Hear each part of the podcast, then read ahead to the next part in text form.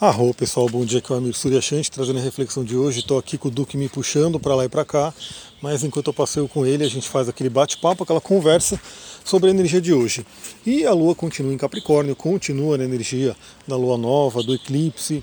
É, tem algumas pessoas até me relatando é, quanto foi complicado dormir essas noites né? E sim, a gente teve a energia do eclipse, tivemos a Lua em conjunção com Júpiter, né? tivemos bastante coisa que está mexendo com a galera. Né? Eu não sei como é que está para você aí, mas é, algumas pessoas já me relataram né, algumas, alguns processos acontecendo. E sim, sem dúvida tem a ver com toda essa energia do eclipse, essa transição que a gente está passando. Hoje a Lua continua em Capricórnio e ela vai né, entrar em contato com Saturno e Plutão né, os dois caras né, da pesada aí. Então pode também trazer aquele incômodo, pode trazer aquelas coisas que precisam ser deixadas para trás. Né? Lembrando que eu gosto de repetir, mas o Anthony Robbins sempre fala né, que a repetição é a mãe do aprendizado. Então, assim, às vezes eu fico repetindo, repetindo, porque é isso, para a gente aprender. Então, quando a Lua faz contato com Saturno, Saturno não é um cara do mal. Saturno é o cara que pede amadurecimento. Então, hoje é um dia de você de repente ver que área da sua vida você precisa amadurecer. Né? O que, que você tem que, a gente vai chegar em Marte, o que, que você tem que deixar para trás, aprender e seguir em frente. E o Plutão né, vai trazer a mesma coisa, vai trazer essa questão já da transformação. Então, também é aquela coisa, o desapego, a morte, né, aquele, aquela morte o renascimento que a gente tem que ter sempre. Então, a morte, quando a gente fala dentro do, da espiritualidade, do esoterismo, não é só aquela morte física, né? A morte é simplesmente um processo de transformação, onde a gente deixa o velho para trás e renasce né, para o novo. E simbolicamente a gente está num momento totalmente propício para isso. Porque a gente está deixando o ano velho, né? Todo mundo né, já ouviu aquela musiquinha de ano novo, né? Então você adeus ano velho, feliz ano novo. Então é o momento realmente de avaliar, deixar coisas para trás, aprender e seguir em frente, né? Seguir para algo novo. E a Lua vai fazer um contato benéfico, né? Um sexto com Marte, Marte que está ali quase finalizando a sua passagem por Escorpião. Marte fica muito feliz em Escorpião, que é um signo emocional, intenso, traz o acesso ao subconsciente. É uma das, um dos signos que Marte rege, então Marte fica muito feliz, fica muito forte ali. E esse Marte Escorpião está trazendo a oportunidade justamente disso, da gente realmente cortar laços, né? cortar coisas que estão no nosso subconsciente. Dentro da, da filosofia Ho'oponopono, quem está no curso de cristais, que eu sei que a galera também ouve aqui, aguarde que nas próximas aulas a gente vai aprofundar muito nesse sistema. Né? Vamos entender profundamente o que é o Ho'oponopono, como utilizar e como potencializar com os cristais. Dentro dessa filosofia tem algo chamado Aka, né, que seriam as, as cordões. Né? Então todas as traduções também falam sobre isso, né, sobre cordões energéticos que a gente gera com pessoas, com situações, né, com uma série de coisas. É bom lembrar isso, né? Da, na filosofia Ho'oponopono, que tem é, filosofia runa, na verdade, que é uma filosofia xamânica, né, tem a ver com o xamanismo, tem a ver com o animismo. Então, para a filosofia runa, para o xamanismo, para os né, povos antigos, tudo é vivo.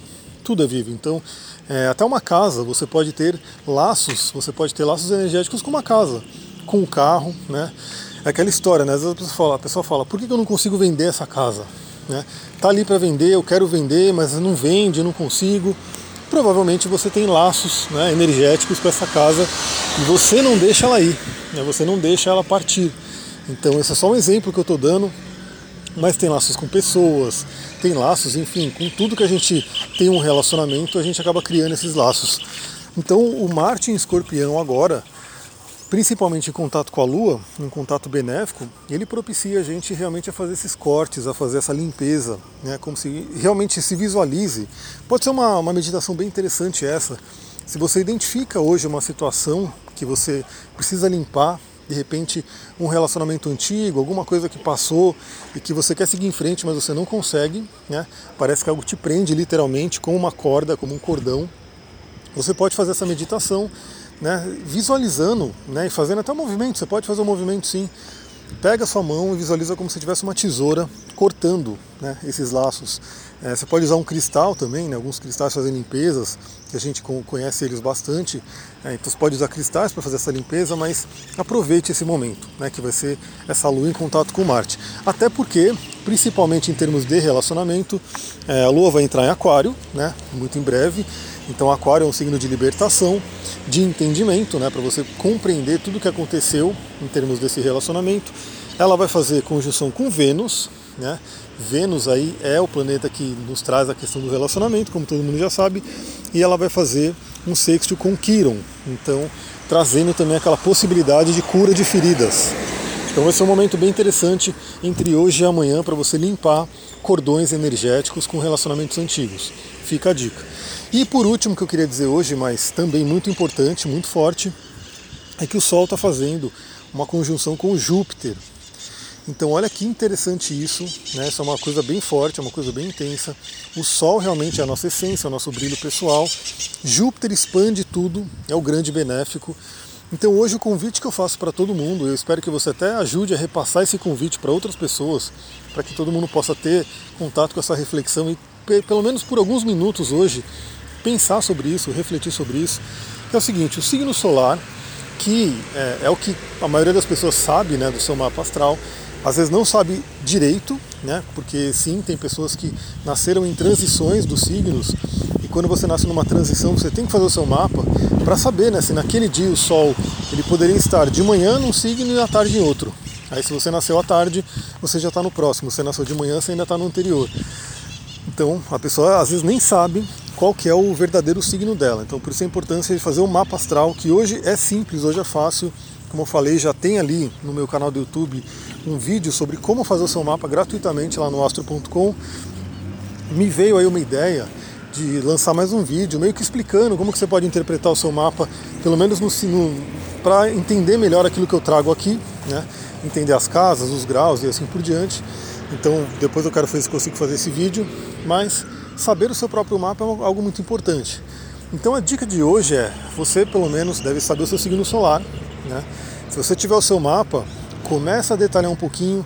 Então, meu signo solar é Aquário, né? no meu caso, né, estou falando aqui, eu estou no terceiro decanato de Aquário, então isso já traz uma outra energia. Você já pode considerar, por exemplo, que é uma transição para peixes, né? já está fazendo uma transição, já faz uma mistura de energias. Eu tenho o Sol na casa 12, né, que novamente mergulha aí no mundo de peixes e assim por diante, né? O Sol em contato com Plutão, que traz uma energia de escorpião. Você pode ir fazendo essas reflexões. Se você souber um pouquinho de símbolo sabiano, você vai no grau, né? Eu tenho Sol em 24 graus de aquário. Isso traz um simbolismo também para eu refletir. E qual que é o convite? Pega o seu Sol hoje, né? Pensa que Júpiter expande tudo, né? E ele pode expandir o que é bom e o que é ruim, né? Ele não tem esse filtro, né? Ele simplesmente expande. Então pensa com você se você está trazendo para o mundo o melhor do seu signo ou o pior, né? Que seria o que a gente chama também de o lado luz do seu signo ou o lado sombra. E, inclusive, para quem é de Ares e Touro, está um pouco mais fácil a vida, porque no meu Instagram eu estou colocando, estou né, fazendo uma sequência de signos, colocando uma série de informações sobre eles ali. Até indico para a galera salvar esses posts, por quê? Porque aí você pode consultar a qualquer hora. Né? Você quer ajudar um amigo, você quer ajudar uma amiga, por exemplo, e aí você vê, ah, ela é de tal signo, você vai lá nesse post que você salvou né, e vê as qualidades, né, o lado luz do signo, o lado sombra, o mito que está ligado, aí você pode pesquisar mais sobre esse mito, cristais que podem ajudar, enfim. Você pode realmente fazer essa pesquisa.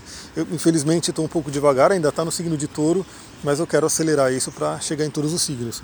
Então você pode meditar e refletir se você está trazendo para o mundo mais o seu lado luz ou mais o lado sombra.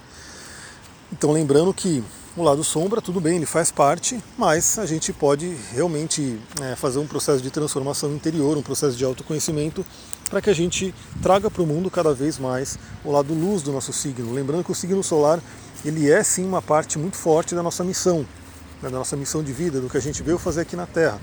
Então, sem dúvida, todo mundo que está me ouvindo aqui você, cada um tem um signo solar, né? E todo o restante do mapa, obviamente. E se você quer saber missão de vida, né? Você pode fazer o mapa inteiro, obviamente, para você ter todos os detalhes né, do que seria a sua missão de vida. Mas se você meditar no seu Sol, né, o seu Sol ele já vai trazer muita informação da sua missão de vida. Então, no mínimo, a, a ideia da sua missão é trazer o lado luz desse signo que você escolheu nascer. Galera, é isso, eu vou ficando por aqui. Espero que essa reflexão tenha trazido boas ideias. Passei dos 5 minutos, já estou vendo que são 10 minutos. Às vezes eu penso que não vai ter tema para falar, mas quando eu começo a falar vai vir um monte de coisa. E é isso, espero que você possa compartilhar também esse áudio com a galera aí para todo mundo poder ter contato. E vou ficando por aqui.